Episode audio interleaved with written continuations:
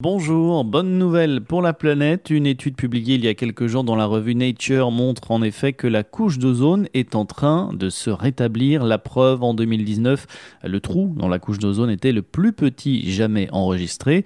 Pour les auteurs de cette étude, il y a bien une pause, voire un retour en arrière bénéfique dans la dégradation de la couche d'ozone, une tendance positive qui s'expliquerait par les mesures mises en place par le protocole de Montréal, un accord international entré en vigueur en 1989 et qui vise à limiter, voire à réduire totalement, les émissions de toutes les substances toxiques responsables du trou dans la couche d'ozone. Les chercheurs ont relevé également des changements majeurs dans la circulation de l'air, principalement au niveau de l'hémisphère sud. Ils portent leur attention plus spécifiquement sur les courants de jet, appelés euh, jet streams dans leur terminologie anglophone.